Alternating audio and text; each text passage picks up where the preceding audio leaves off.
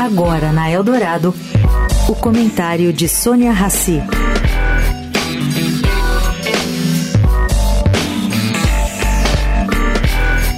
Gente, há dois meses da aposentadoria da ministra Rosa Weber no STF, o presidente Lula está sendo convencido que o melhor seria escolher uma outra mulher para o cargo.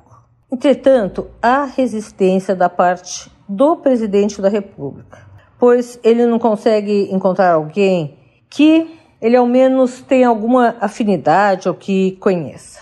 Entretanto, seu time está tentando convencê-lo de que ele já gastou sua cota pessoal a escolher o amigo Cristiano Zanin para o cargo do ministro Ricardo Lewandowski. E que agora tem que procurar um nome neutro e técnico do sexo feminino para ser ministro do STF. Zanin, caro ouvinte, foi empossado semana passada e duas das quatro candidatas mulheres que estão sendo pensadas para o STF compareceram à posse.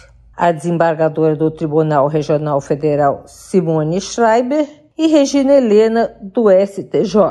Bom, Simone foi escolhida em junho de 2021 como nova relatora da Lava Jato. E Regina Helena Costa tem um currículo de dar inveja aos atuais ministros do STF.